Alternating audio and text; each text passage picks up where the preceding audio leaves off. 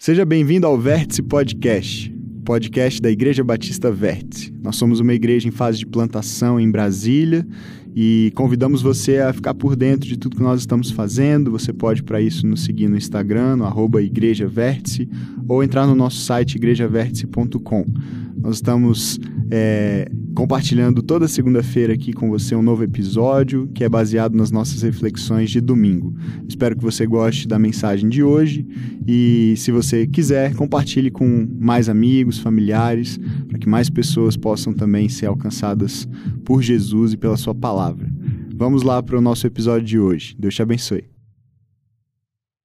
Nós estamos numa série de mensagens chamada Advento, eu já expliquei no nosso primeiro domingo dessa série, primeiro domingo de dezembro, essa é uma expressão que se refere a uma chegada. E na história da igreja e no calendário litúrgico, para aquelas igrejas que seguem essa tradição, esse é um tempo de uma espécie de encenação, de uma preparação espiritual, é, como se nós estivéssemos ali vivendo aquele período da chegada do Messias, da vinda de Jesus ao mundo, e nós preparamos o nosso coração para de fato celebrar o verdadeiro sentido do Natal o que isso representa para nós, na nossa vida, na nossa história. É uma expectativa positiva de algo muito bom que está para acontecer, e no nosso caso, que já aconteceu, e por isso é um exercício de nos lembrarmos e novamente termos o coração tomado por essa mesma expectativa. Temos caminhado nesses domingos de dezembro, refletindo sobre isso, pensando sobre é, algumas palavras-chave que apontam para aquilo que Jesus trouxe com a sua vinda ao mundo, aquilo que ele estabeleceu como possibilidade de vida para nós e como uma realidade para aqueles que depositam de fato sua fé nele.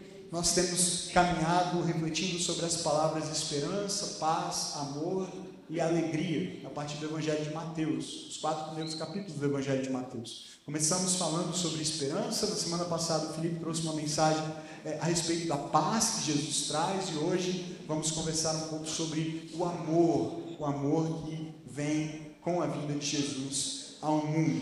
E na, na primeira semana, quando nós é, falamos a respeito de é, esperança, nós vimos que vale a pena esperar por Jesus, ainda que essa espera pareça longa demais. Nós vimos na genealogia dele, Mateus nos apresenta no capítulo 1, a, a, longa espera, gerações e gerações, mais de 40 gerações passaram, é, com a expectativa da vinda do Messias. Nós vimos o significado dele ser chamado ali por Mateus de um Cristo, filho de Davi, filho de Abraão, e como tudo isso aponta para o cumprimento das promessas de Deus em Cristo. Nós vimos que a fidelidade de Deus no passado é o que motiva a nossa esperança para o futuro. Ou seja, a nossa esperança não é um mero otimismo. Nós não estamos é, torcendo para que no fim as coisas deem certo para nós. Isso é um otimismo, isso é olhar para as circunstâncias e tentar enxergar o copo meio cheio. A esperança cristã não tem a ver com isso. A esperança cristã está baseada naquilo que Deus fez no passado e que motiva a nossa, a nossa convicção de que Ele fará o mesmo no futuro. Amém? De que Ele será fiel, como Ele sempre foi, e cumprirá todas as suas promessas. E nós, na semana passada, com o Felipe, aprendemos que em Jesus é onde nós experimentamos verdadeira paz. Esse é o lugar de paz verdadeira para os nossos corações. E, e nós precisamos tomar uma decisão diante da vida, então, do príncipe da paz. Qual será a nossa reação diante do príncipe da paz? Muitas pessoas se ofenderam com a chegada de Jesus, muitas pessoas se revoltaram com a chegada de Jesus. Os poderes das trevas e é, aliados aos poderes terrenos também, ali na pessoa de Herodes e o Império Romano posteriormente, todo mundo se movimentou e reagiu de alguma maneira à chegada desse príncipe da paz. E a chegada dele no primeiro momento nem pareceu ser a chegada da paz, pareceu ser a chegada de mais conflito, mais divisão, mais dor, e mais morte, mas o fato é que Jesus vem para estabelecer a sua paz, que não é necessariamente apenas a ausência do conflito, pelo menos não ainda. Um dia será, em nome de Jesus, quando o seu reino estiver definitivamente estabelecido entre nós, mas ele aponta para um caminho em que nós podemos experimentar paz a despeito dos conflitos, em meio aos conflitos.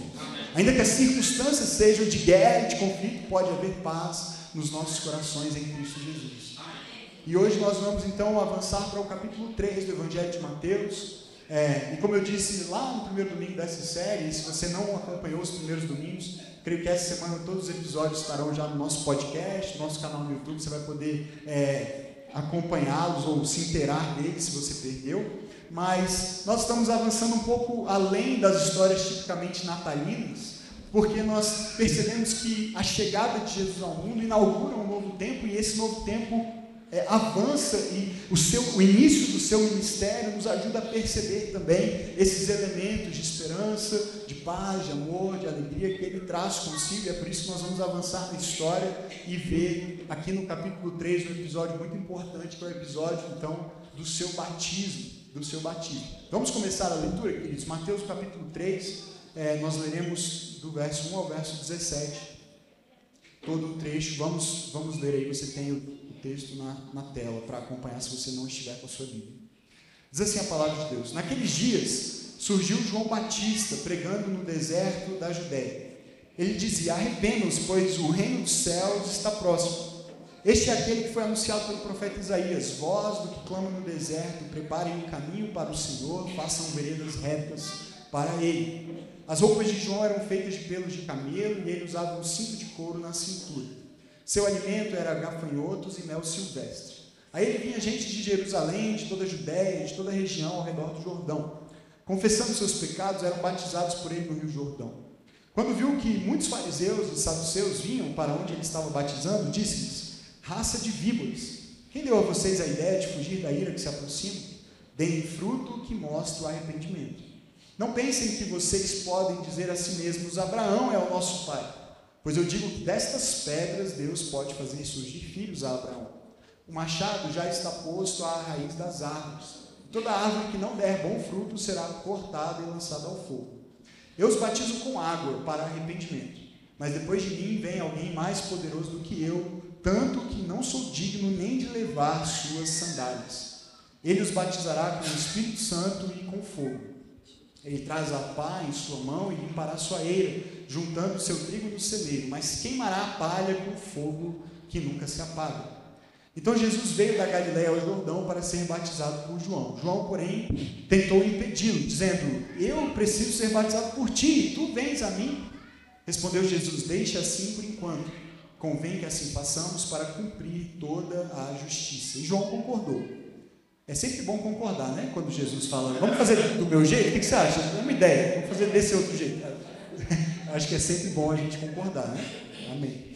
É, assim que Jesus foi batizado, saiu da água. Naquele momento, o céu se abriu e ele viu o Espírito de Deus descendo como pomba e pousando sobre ele.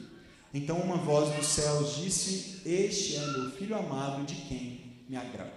Amém? Queridos, como eu também disse lá no início dessa série, a gente Claro, não tem tempo em cada um desses sermões, dessa série de mensagens, de explorar toda a riqueza de todos esses quatro primeiros capítulos de Mateus. Seria necessário uma série bem mais longa do que essa, ou sermões bem mais longos do que esse que eu pretendo pregar hoje. É, mas a gente vai é, lendo tudo para ter o um contexto, para entender onde é que a gente está situado na história. E aí eu quero chamar a atenção de vocês para aspectos desse capítulo que são relevantes para o nosso assunto de hoje, é, como é que a vinda de Jesus ao mundo nos permite experimentar o amor de Deus. E a primeira coisa que eu quero chamar a atenção de vocês nessa manhã é que essa vinda de Jesus nos permite experimentar do amor de Deus por meio de um novo batismo. Um novo batismo. Olha só que interessante, a história aqui no capítulo 3 nos apresenta esse personagem chamado João, João Batista. E esse é um personagem que está diretamente ligado a Jesus. Eles eram primos, eles tinham basicamente a mesma idade, e eles começam o seu ministério público mais ou menos ao mesmo tempo e com as mesmas palavras. Arrependam-se, pois o reino dos céus está próximo. Quando Jesus começa a sua pregação pública, ele usa essa mesma expressão, uma pequena variação dela. E João é uma figura estranha quando a gente olha para a descrição dele. É, estranha para nós, mas tudo a respeito da descrição dele faz perfeito sentido quando nós entendemos quem ele é e que lugar ele ocupa na história. Porque ele se identifica com a linhagem dos antigos profetas de Israel. As suas roupas são exatamente como as do profeta Elias, por exemplo. Você pode conferir lá em 2 Reis depois como Elias se vestia. E era com peles de animais, é, de uma forma muito semelhante, com cinto de couro, de forma muito semelhante à, à descrição aqui das roupas de João Batista. E o seu estilo de vida, de forma geral, encarna a sua mensagem. Não só a sua mensagem é profética, a sua vida é um anúncio profético do que está acontecendo ali. Ele vive de uma forma simples no deserto, da mesma maneira como Israel vivera também ao sair do Egito. E ele encena, então, de certa forma, esse tempo de peregrinação no deserto e batiza as pessoas no Rio Jordão, mesmo Rio Jordão que Israel havia atravessado em direção à terra prometida. Então perceba que ele inaugura um movimento de renovação espiritual em Israel.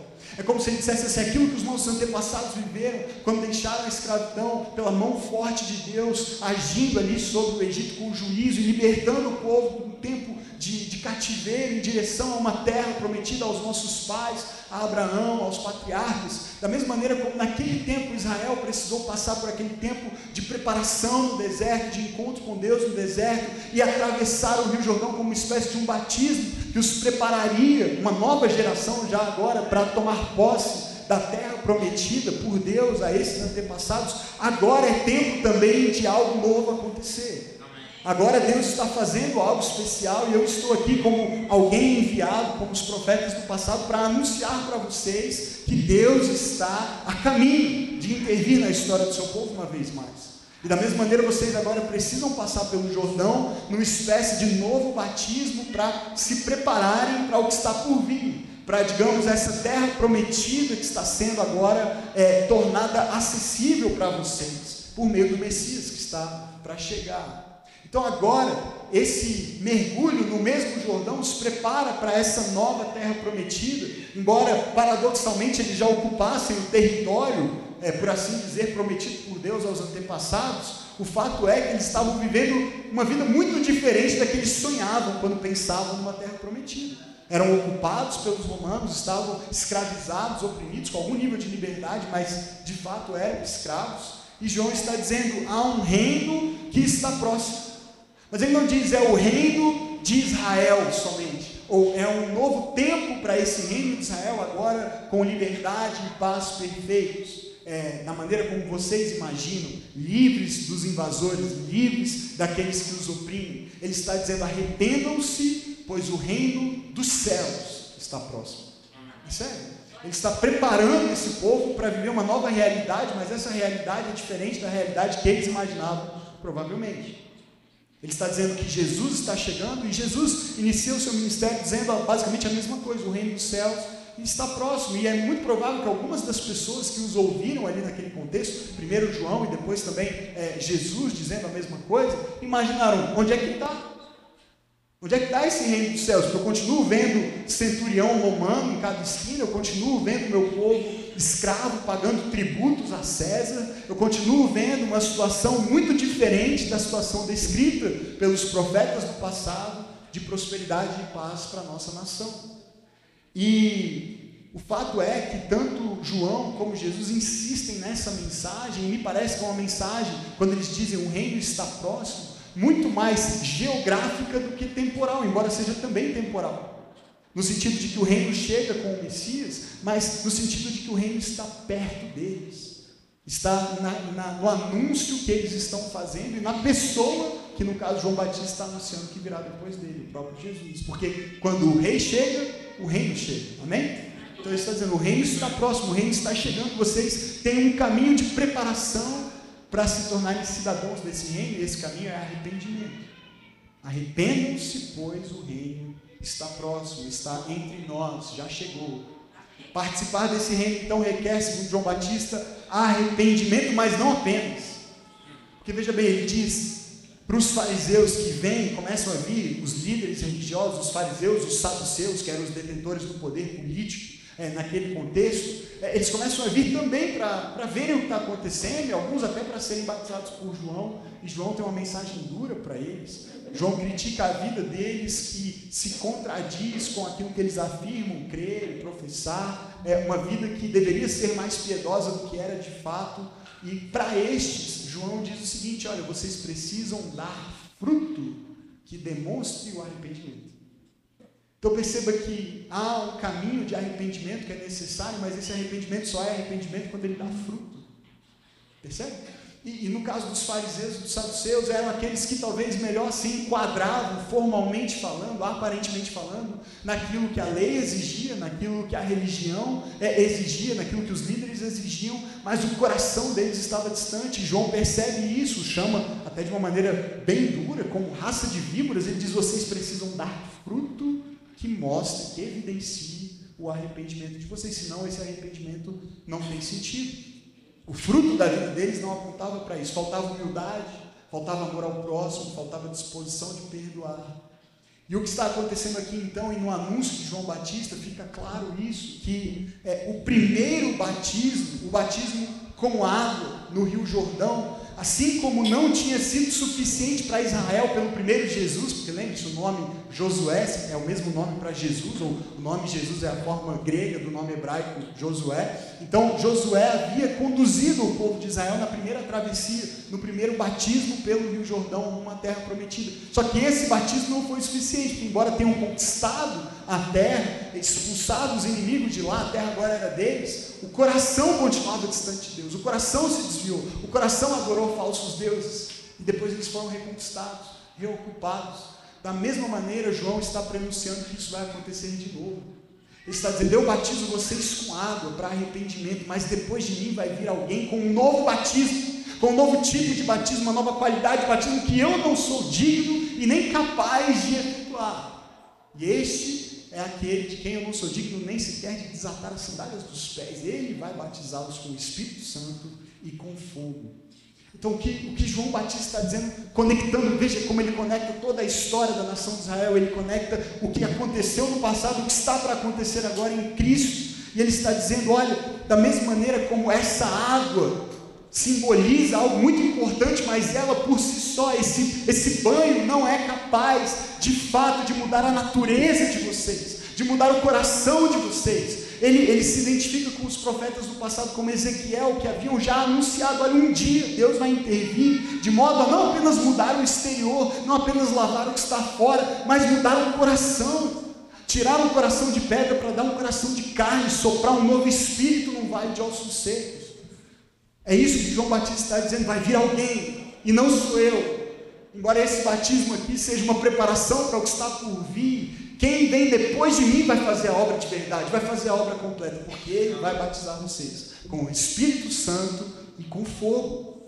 E aí não só vocês vão habitar essa terra livres, talvez da opressão dos inimigos, mas sobretudo o coração de vocês vai ser livre de verdade, para adorar ao Senhor, para servir ao Senhor, para obedecer ao Senhor, porque o coração que vocês têm hoje não é capaz disso.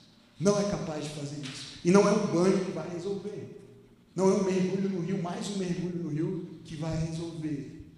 O profeta Ezequiel havia mencionado também um lavar em água, mas ele vai além para falar da reforma e da mudança do coração.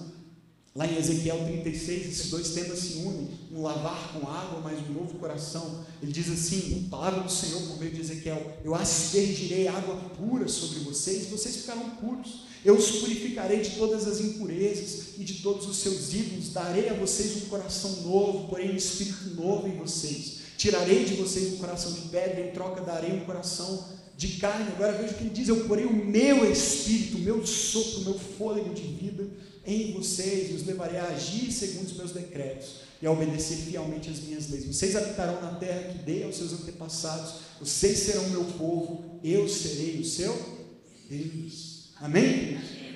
Percebe a linguagem amorosa de Deus para o seu povo? Vocês serão meus, eu serei de vocês. É a linguagem é, de cantares, por exemplo, da poesia de cantares. Eu sou do meu amado, meu amado é meu, é uma linguagem amorosa, é uma linguagem apaixonada e apaixonante. Porque Deus está dizendo para o seu povo: eu vou completar essa obra e será mais do que apenas lavar com água, mas será uma mudança de natureza e de coração. E aí vocês estarão num relacionamento de amor comigo. A linguagem dos profetas sempre foi, João Batista entra nessa, nessa é, trajetória também, se identifica com essa linhagem, sempre foi voltada para a mudança do coração. Porque um coração, uma vez convertido, agora é capaz de obedecer. E esse foi o grande problema sempre, não só de Israel, mas da humanidade. Não ser capaz de obedecer. Não ser capaz de obedecer à lei de Deus, aos mandamentos de Deus, à vontade de Deus. Mas um coração novo, esse coração dado pelo próprio Deus, esse coração gerado pelo Espírito de Deus, ele é capaz de obedecer porque está alinhado agora ao primeiro e maior mandamento: amar o próprio Deus. Um coração dado por Deus que ama a Deus e por isso é capaz de amar o próximo e assim cumprir toda a lei, como diz Jesus.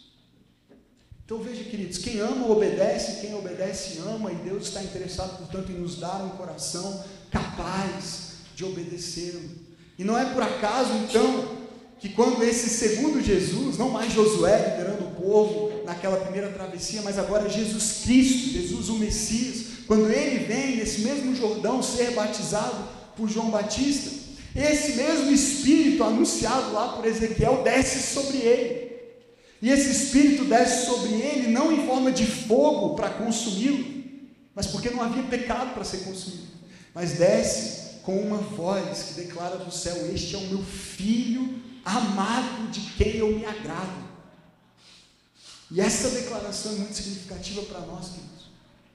Porque na maneira, essa é a maneira como o Pai viu o Filho, é a maneira como Deus Pai vê Jesus mas é a maneira também como nós podemos ser vistos por esse mesmo Pai Celestial, filhos e filhas amados por Ele. Amém? Amém. Se passarmos pelo mesmo batismo. Se passarmos pela mesma travessia, se tivermos um coração de pedra substituído por um, um coração de carne, se formos lavados não apenas exteriormente por água que limpa os nossos corpos, mas interiormente por essa água do Espírito, por esse fôlego do Espírito que nos torna nova criação. Amém? Amém? E aí então, o coração agora temos que é capaz de obedecer. E esse coração que obedece ouve a declaração do Pai: Este é o meu filho amado, de quem eu me agrado. Então a primeira coisa que nós precisamos é de um novo batismo, para experimentarmos desse amor de Deus. Precisamos desse batismo. Precisamos ser batizados nesse amor, queridos. Precisamos emergir nesse amor, mergulhar nesse amor. Precisamos ser transformados, regenerados, refeitos por esse amor de Deus que nos torna filhos. Nós precisamos também, queridos, de um novo conceito de amor. Um novo conceito de amor. Porque a gente vive num tempo em que a palavra amor, você vai concordar comigo, eu acho, significa muito pouco, não é verdade? Muito pouco. Você pode amar o seu esposo ou a sua esposa, você pode amar sua mãe, seu pai, você pode amar pizza. Né? Quem não ama, eu amo pizza, você ama pizza? Vamos só fazer uma rápida enquete. Quem não levantou a mão está implicado, claro, porque não gostar de pizza, gente, não vai para o céu, não tem como, não tem jeito. É, mas, mas brincadeiras à parte, a gente usa essa palavra, ah, eu amo jogar futebol, eu amo é, os meus amigos, eu amo videogame, eu amo tal comida, eu amo, enfim, não, o Botafogo não dá para amar. Né? O Botafogo não tem como. Aí é, realmente é, é, tem que ser uma coisa espiritual, né? Assim, capacitação do alto para poder amar o Botafogo. Sacrificial, né? um amor sacrificial. Mas, queridos, houve uma pesquisa recente lá na USP, de um, de um doutorando lá na USP, e ele fez é, um estudo exatamente é, na área de psicologia sobre o, o significado da palavra amor. E ele identificou nas entrevistas, foram centenas e centenas de pessoas entrevistadas, 14 categorias diferentes pelas quais as pessoas se referem a, ao que é amor para elas. Então, amor como relação entre pessoas específicas, um amor romântico, um amor como a essência é, da humanidade, um amor relacionado à relação, à relação sexual e tantas outras mais de 14, 14 categorias, sendo que a 14 é uma categoria, não se enquadra nas outras 13. Então, sabe, as respostas que não se enquadravam nas outras, eles puseram na 14 categoria. O fato é que a gente vive esse tempo confuso em que a gente não sabe o que a gente está querendo dizer quando diz eu amo, preencha a lacuna. Ou quando a gente ouve de uma outra pessoa eu amo, preencha a lacuna. É, é uma palavra é, que é difícil hoje de definir, de conceituar, mas na Bíblia não é assim. Na Bíblia não é assim. Na verdade, na palavra de Deus, o amor é algo muito bem definido. Aliás, é tão bem definido que define quem é Deus. Porque o apóstolo João, escrevendo a sua primeira carta, ele diz: Deus é amor. Não Deus tem amor, ou Deus às vezes ama, ou Deus ama a gente como a gente ama pizza, ou como a gente ama a nossa mãe ou o nosso irmão. Ele diz que Deus é amor. Então isso é importante, concorda? Porque nós cremos nesse Deus, nós, nós servimos a esse Deus, nós, nós caminhamos com esse Deus e esse Deus diz na sua palavra que ele é amor. Então eu preciso entender, eu preciso saber definir um pouco melhor, é, se não perfeitamente, o que significa amor, o que significa amar. Porque é assim que eu vou conhecê-lo, porque é assim que ele é. Então, diante dessa afirmação, nós precisamos perceber isso, e percebemos isso olhando exatamente para a vida de Jesus. A palavra grega usada nessa passagem, e muitas outras, para se referir a amor é, é ágape, como a gente fala em português ágape. Um amor ágape, entrou até no nosso dicionário em português. É a palavra escolhida pelos autores do Novo Testamento para tentar traduzir essa ideia de amor presente desde o Antigo Testamento, mas, sobretudo, olhando para a vida e para o ministério de Jesus. É a palavra que Jesus e os apóstolos escolhem para explicar o que é o amor de Deus, o que é esse amor que é o próprio Deus, o que Deus é. E é um amor, sobretudo, que as pessoas viram em Jesus na prática. Não apenas que ouviram dele quando ele ensinou a respeito, mas que eles viram Jesus praticar o tempo inteiro, nas suas relações, nas suas ações. Por exemplo, quando perguntado sobre o maior mandamento, eu já citei isso antes, Jesus respondeu: o maior mandamento, está em Marcos 12, 31, é amar a Deus sobre todas as coisas e ao próximo como a si mesmo. E ele seleciona dois dos muitos mandamentos da Torá, da lei de Deus, da instrução de Deus para o seu povo, e diz que neles, nesses dois, se resumem toda a lei e todos os profetas. Então, o que ele está, o que ele está dizendo aqui é como se fossem dois lados da mesma moeda. É impossível, e João vai dizer isso também, é impossível você amar a Deus sem amar o próximo. Não há como separar as coisas. Se você diz amar a Deus, mas não ama o seu irmão, você é um mentiroso. A palavra de Deus vai afirmar. E aí, quando Jesus pratica isso, nós vemos esse amor em ação. É um amor, perceba bem, entenda o que eu vou dizer agora. É, é um amor que é sim emoção, que é sentimento, mas é muito mais do que só uma emoção e um sentimento. Que é como muitas pessoas descrevem hoje o amor. Então eu sinto algo para alguém e eu digo que amo aquela pessoa. No momento em que eu deixo de sentir aquilo que eu sentia antes, o amor acabou. Então eu me livro da responsabilidade, eu não, eu não tenho mais compromisso porque eu não amo mais. E, o vínculo era supostamente de amor, mas o amor não existe, então não existe também a responsabilidade. Mas não é isso que nós vemos na vida de Jesus. Nós vemos, é, sim, um elemento emocional, mas muito mais do que isso. Nós vemos Jesus praticar um amor generoso, se doa, se entrega sem esperar algo em troca. Um amor que é demonstrado com ainda mais força e poder transformador, quanto menos capazes de retribuir as pessoas eram. Então, o amor se entrega, sobretudo, àqueles considerados os pares, os excluídos de qualquer tipo de prestígio e poder, os pobres, os doentes, os publicanos, as prostitutas, e ele vai elevando isso a ponto de chegar agora a dizer: vocês devem também amar seus inimigos e orar pelos que nos perseguem das afirmações mais radicais e difíceis de serem obedecidas que Jesus fez. Porque, de novo, contraria a nossa lógica, a nossa cultura, que diz que você deve amar quem te ama, você deve se importar com quem se importa com você. É, é, é, um, é uma compensação, é uma troca. E quando para de fazer sentido essa relação, quando para de te beneficiar, quando de alguma maneira até talvez te prejudique, você sai dela. Você encerra a relação. Mas não é isso que Jesus ensina como amor. Ele ensina um amor que se doa, que se entrega, que se dá, sobretudo a quem menos tem para retribuir. E é nesse, nessa relação, sobretudo, que o amor de Deus melhor se evidencia. Ele atende pedido de um centurião romano, certa vez, que o reconhece como Senhor e pede por um milagre. Não havia um símbolo maior de, de opressão, de dominação, de inimizade entre o povo de Jesus, a nação de Israel, e o povo opressor, o povo que os escravizava, mas ele ainda assim ouve e atende aquele pedido. E é quando nós fazemos o mesmo que melhor refletimos o caráter desse Deus, então, Deus. Percebe? A gente precisa entender esse amor para espelhá-lo, para vivê-lo e espelhá-lo. Quando Jesus chega finalmente a Jerusalém, na sua última semana de vida, e nós comemoramos na Páscoa, ele denuncia o pecado, a corrupção dos líderes do seu povo, mas ao invés de destruí-los e matá-los, e ele tinha poder para isso, a autoridade, ele se oferece como um sacrifício em lugar deles, em favor deles. Ele ora por eles na cruz. E aí os primeiros seguidores desse Messias, desse Jesus, entendem esse amor e começam a replicá-lo, e a espalhá-lo, e a ensiná-lo para as primeiras comunidades de fé que vão surgindo. E eles começam a dizer coisas como o que diz o apóstolo Paulo na carta aos Romanos, no capítulo 5, mas Deus demonstra o seu, o quê? Do que, que ele está falando? O seu amor. Deus demonstra o seu amor por nós.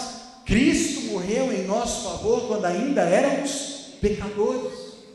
Não quando nós já merecíamos, não quando já estávamos diferentes e transformados, obedecendo a Deus, amando a Deus, amando uns aos outros, vivendo uma vida moralmente reta e pura, não. Quando ainda éramos pecadores, Deus demonstra o seu grande amor por nós, enviando Cristo para morrer em nosso lugar.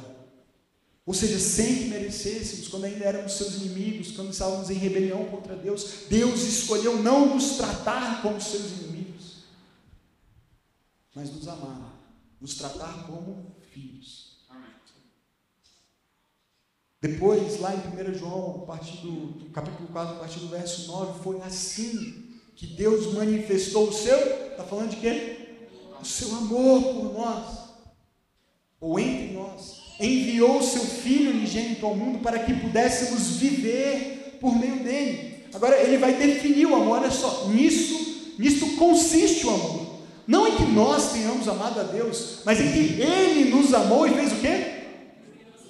Veja que não é um amor sentimental, emocional somente, mas movido sim por amor, por compaixão, por esse sentimento, Deus enviou o seu Filho como propiciação pelos nossos pecados. Amém. E aí o apóstolo João diz: Amados, visto que Deus assim nos amou. Veja, ele está dizendo, foi assim, essa foi a maneira como ele amou, é, foi com esse tipo de amor que ele nos amou. Esse é um conceito de amor que vocês devem adotar, em outras palavras. Visto que Deus assim nos amou, nós também, nós também devemos amar uns aos outros.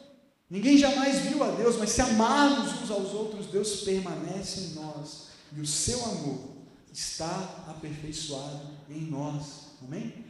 Ou seja, amadurecido em nós, completo em nós.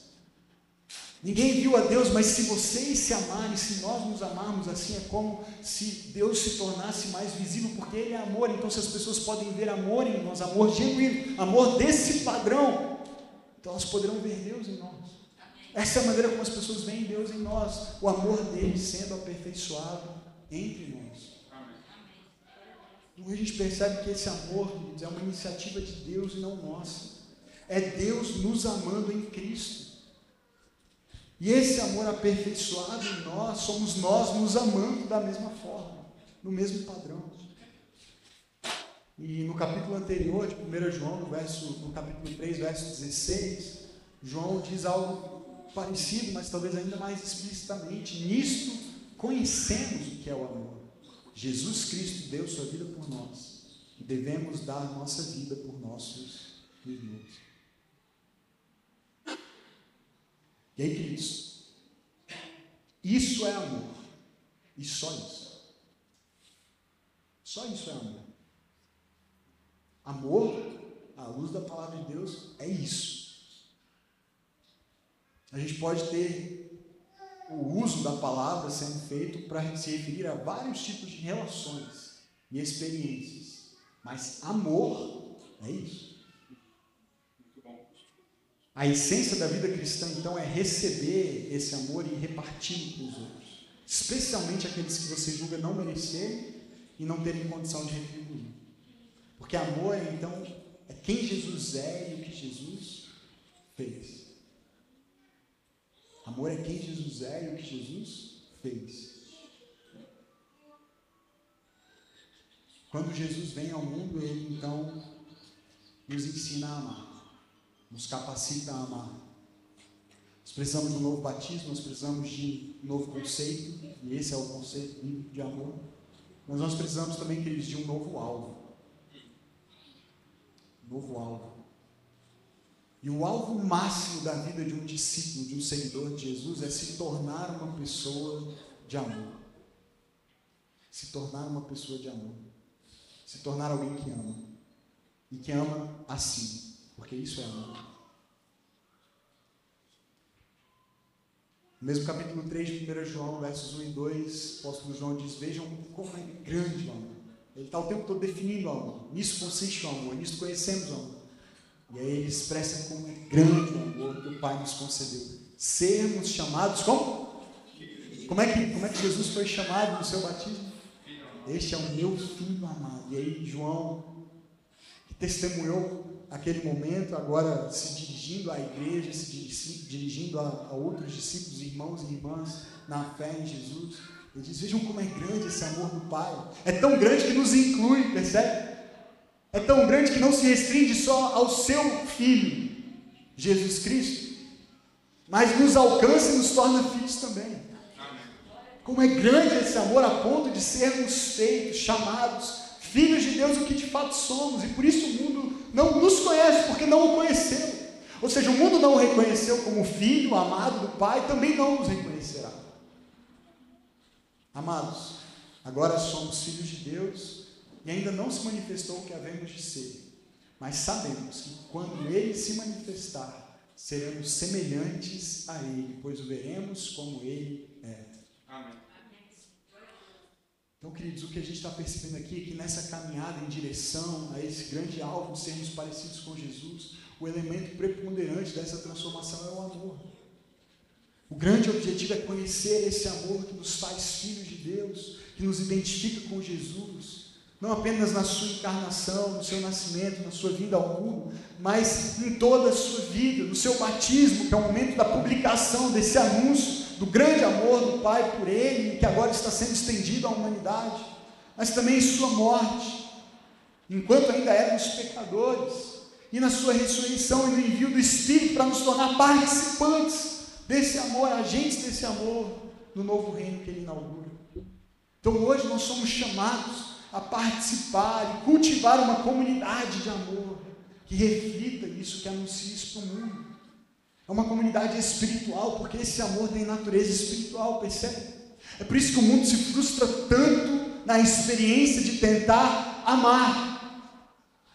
Porque o amor é fruto do do Espírito, ele só pode ser produzido pelo Espírito de Deus, aquele Espírito que troca o coração, para dar um coração que é habilitado agora para amar. Então, quando o mundo não experimenta do novo coração, do novo nascimento, do batismo no Espírito, o mundo não é capaz de amar e se frustra tentando e falhando, chamando outras coisas de amor, coisas que não são amor. Tentando encontrar os caminhos para se sentir amado, para se sentir importante, para se sentir querido, para fazer o mesmo com o outro, e falhando, e falhando, e falhando. E não é que as pessoas não sejam capazes de ter vislumbres do que é o amor de Deus, porque Deus derramou o seu amor e, e permite, na sua graça, que, que todas as pessoas experimentem algum nível de amor. Não estou dizendo que não é genuíno o amor de um pai, de um filho, de um, de um marido pela sua esposa, mesmo aqueles que não conhecem a Jesus, experimentam algum nível de amor, mas esse amor, esse amor revelado em Cristo, esse amor derramado por nós, por meio de Jesus, da fé em Jesus, só pode experimentar quem anda com Jesus. Só pode repartir quem tem Jesus, quem tem o Espírito produzindo esse fruto de amor na sua vida.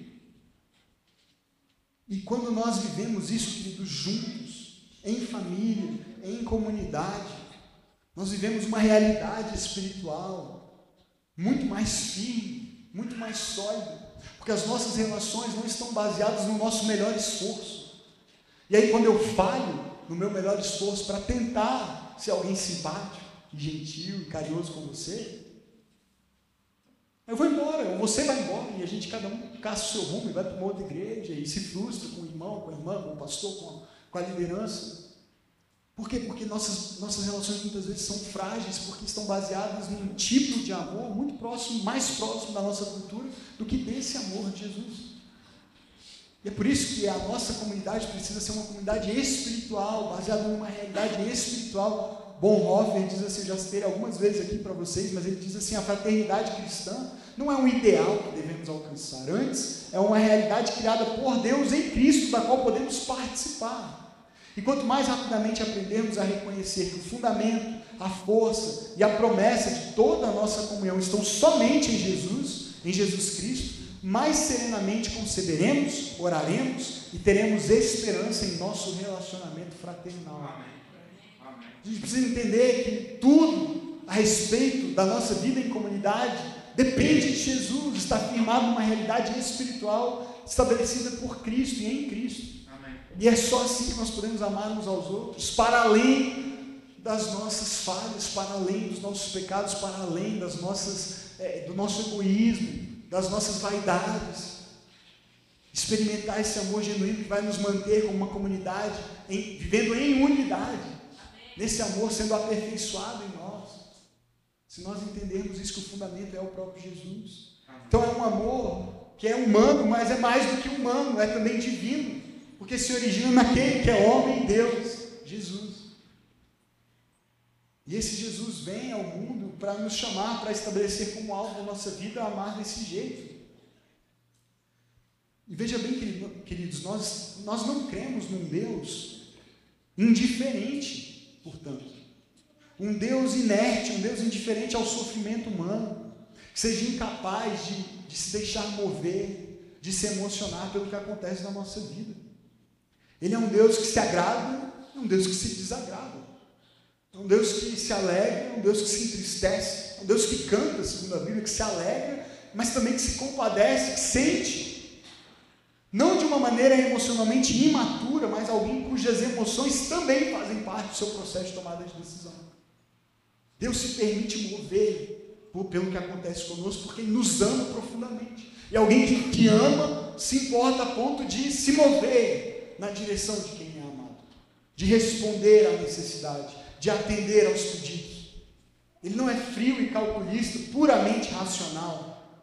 Ele tem seus planos soberanos, mas ele se permite mover também pelas nossas orações, como um pai que ama seus filhos e intervém quando necessário para cuidar deles. Dallas Willard diz: o Deus demonstrado no registro histórico é aquele que move e é constantemente movido. Esse é o Deus que vive conosco, Emmanuel, Jesus é o Deus conosco, Deus entre nós, de quem nos aproximamos em meio a uma comunidade de amor e oração. Então, a nossa vida em comunidade, queridos, marcada pelo relacionamento com esse Deus por meio da oração e do amor a Ele, uns para com os outros, isso move Deus. E talvez isso te deixe desconfortável, mas o fato é que Deus nos ama, queridos. Ele nos ama. Ele não está indiferente à sua dor, ainda que a sua oração esteja demorando demais para ser respondida. Não está indiferente lá longe, no céu.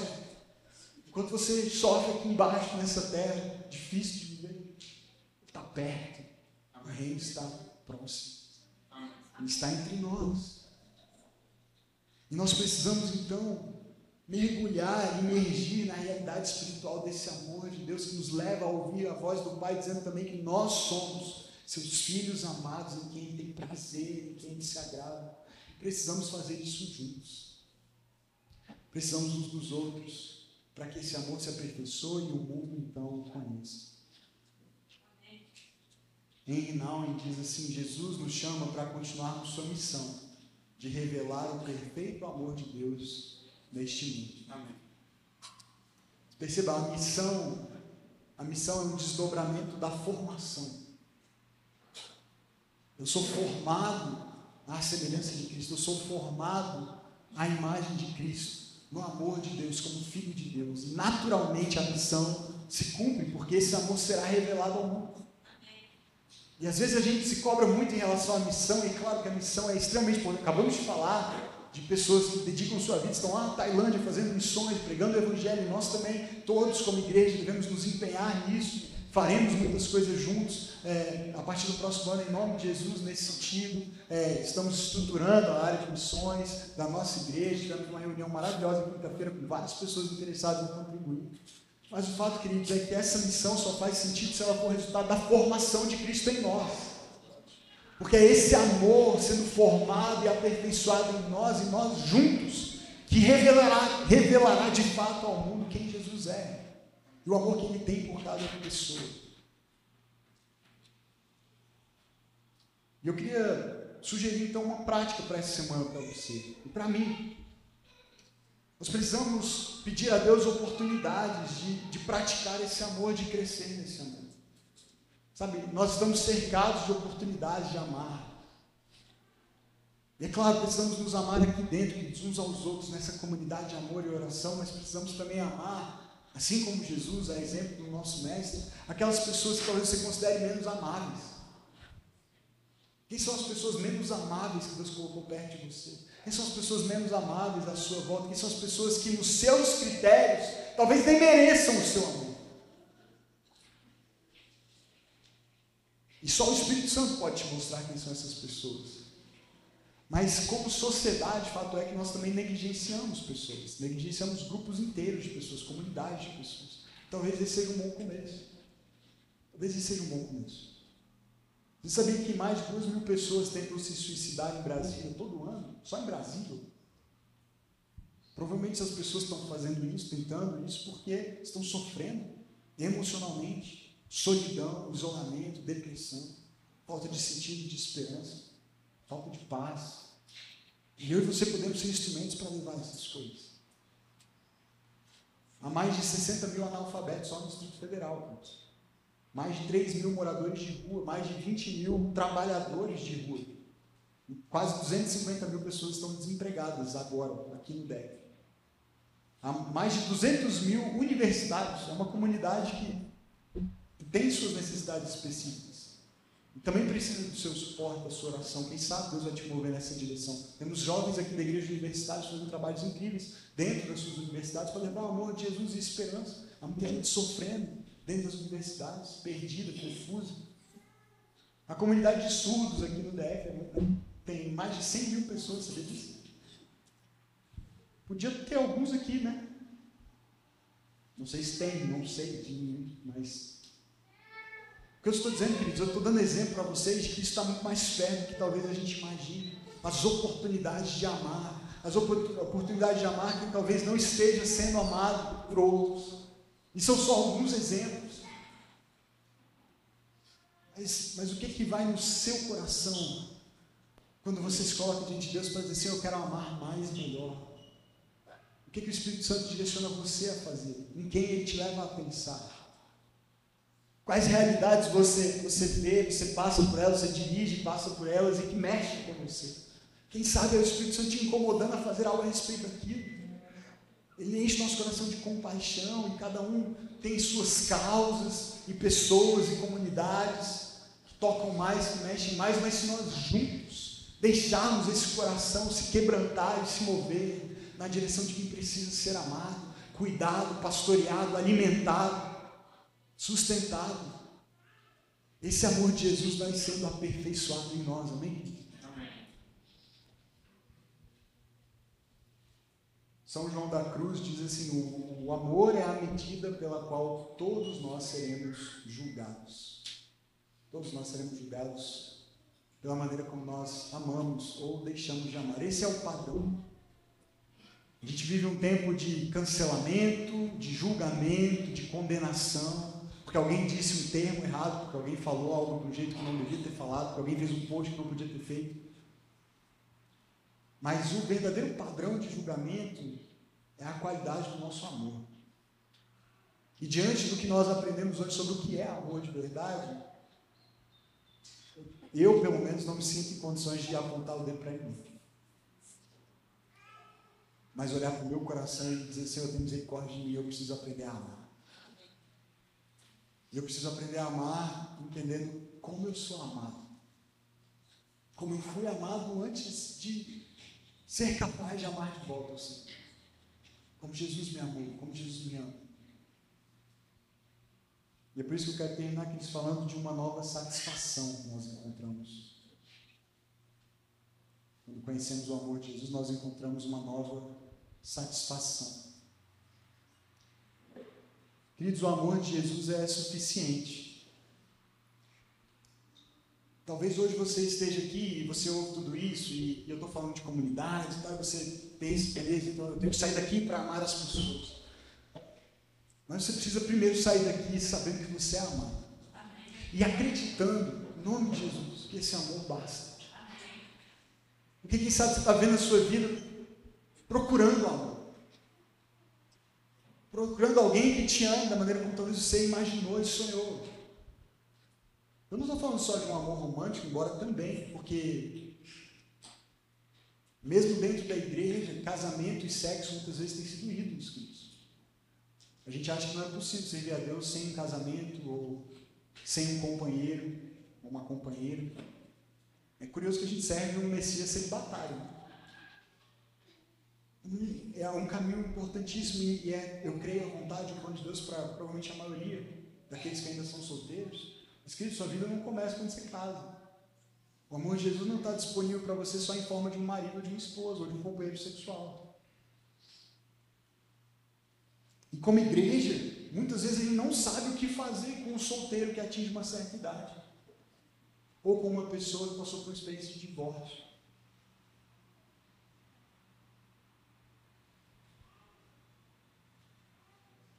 E enquanto nós não entendemos, queridos, que o amor de Deus e essa realidade na qual nós podemos ser imersos, nos basta. A gente vai continuar em busca disso que falta. Diz que vai fazer a minha vida ser completa. Diz que vai me dar a verdadeira satisfação. Jesus é quem dá satisfação de verdade. E o amor dele basta e é suficiente. E talvez você diga assim: é fácil para você falar que você é casado. Né? E eu reconheço isso. Mas, queridos, eu prometo para você que você pode ser casado, eu estou falando agora talvez mais para os solteiros. Você pode ser casado e continuar sentindo vazio. E continuar insatisfeito. E não ter um casamento feliz. Não existe essa garantia de que tudo vai ser maravilhoso e vai dar certo se você se casar. Não existe isso. É difícil ser casado, não é fácil.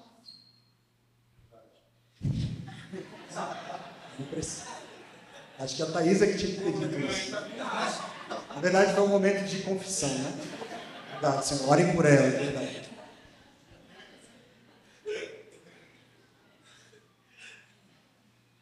O Henry Nouwen também diz a autorrejeição é o maior inimigo da vida espiritual, porque contradiz a voz sagrada que nos chama de amados. Ser o amado constitui a verdade fundamental da nossa existência. Enquanto você não se enxergar como alguém que é amado por Deus, nem um casamento, nenhuma relação. Nada vai satisfazer sem ser da sua alma. Nenhum outro amor se compara ao amor de Deus Cristo. Se você é solteiro, sua satisfação pode ser cultivada no amor de Jesus. Se você é casado, sua satisfação precisa ser cultivada no amor de Jesus. Amém. Muito bom. Se você imagina que essa é uma área talvez complicada, muito difícil para você, seja por que razão, a área relacional, quando eu falo sobre amor, você automaticamente já pensa no fato de não se sentir amado, não se sentir querido, talvez se sentir sozinho, isolado hoje. Questionando até o próprio amor de Deus por você, pelo fato de você estar só, ou se sentir só. Ou por não estar encontrando, mesmo no seu casamento, para quem é casado, o amor que você esperava. O convite de Jesus hoje para você é mergulhar mais fundo, explorar mais esse amor maravilhoso, inesgotável, melhor que a própria vida que Ele tem por você, que Ele demonstrou por você. Amém? Feche seus olhos, nós vamos orar.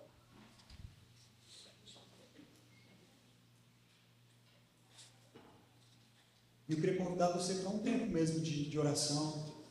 Coloque sua vida diante do Senhor, Ele está aqui, Ele nos ama, Ele preparou esse tempo para nós o adorarmos, celebrarmos, vivermos essa comunidade de amor juntos aqui. Mas eu creio nessa manhã e orei por isso é, enquanto preparava essa mensagem. Eu creio que é também um tempo de encontro pessoal para alguns aqui que precisam crer que são amados por Deus. E que esse amor não depende de nenhuma circunstância específica para se manifestar, embora Deus também mude as circunstâncias muitas vezes.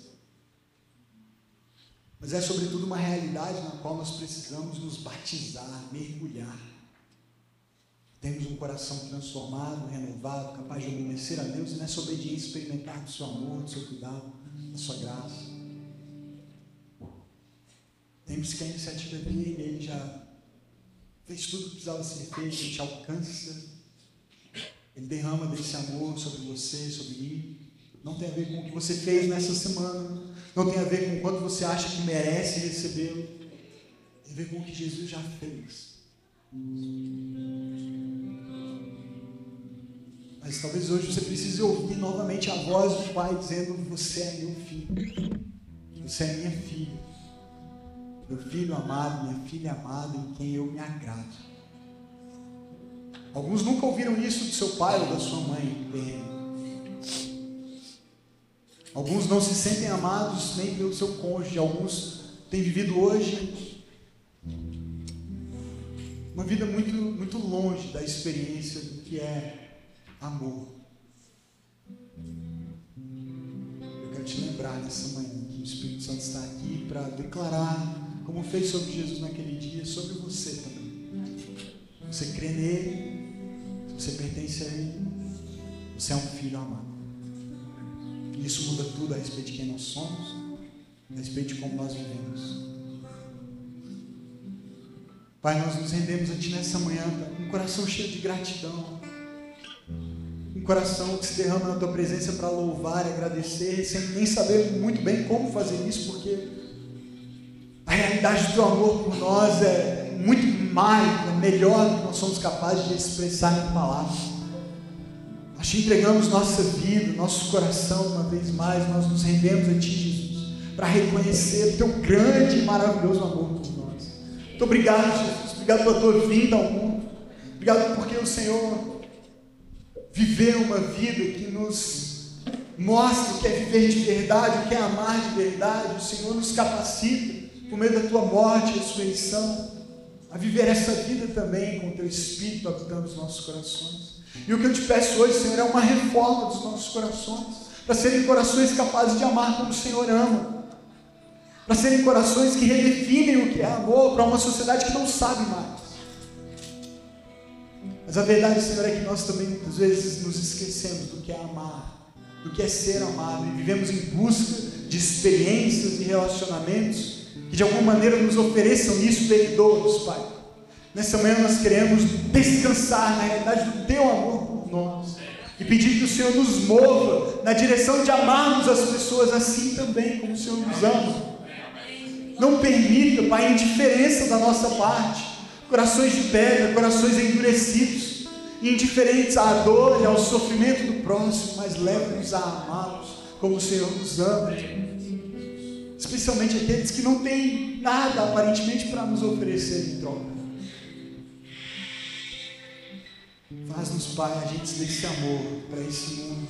E permita, Pai, que a nossa igreja, a nossa comunidade, possam brilhar essa luz, a luz do Teu amor, invadindo, iluminando as trevas, dissipando as trevas, da solidão, da tristeza, do medo, do isolamento, da falta de sentido e propósito, de um amor barato, frágil, mentiroso, que é vendido e propagado mas que nada tem de amor de fato.